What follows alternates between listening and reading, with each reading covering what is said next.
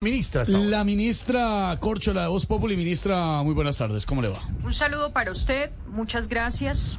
Un saludo para las UCI, para las CLIR, para las ADRES, para las madres y los padres. Eh, gracias, ministra, tan querida. Eh, ¿Cree que fue bien recibida la reforma que radicaron ayer ante el Congreso, ministra? Tuvo una aceptación maravillosa porque la salud necesita un cambio.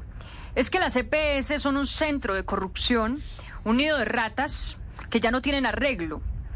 Y nos van a llevar a la defunción del sistema. Pe- Pero, entonces, ¿qué, qué va a pasar con las EPS, Las ministra? EPS siguen. Lo mejor es que apenas empieza la discusión y yo estoy para atender y para escucharlos con claridad. ¿Y eso cuánto se demora, ministra? Con gusto le doy la hora. 5.56. No, ¿cuánto? No, no. No, ¿cuánto puede tardar eso, ¿Cuál ministra? queso? ¿Cuál queso?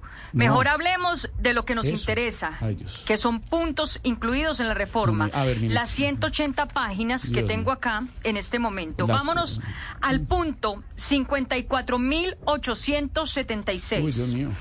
Quedará vetado en todo el país el chiste más simple que sopa de hospital. Ah, Punto libretista. 345.987. uy, qué viajado puntos. Los vigilantes de los centros médicos tendrán de dotación radio, bolillo, kepis, delantal blanco, tensiómetro, fonendoscopio.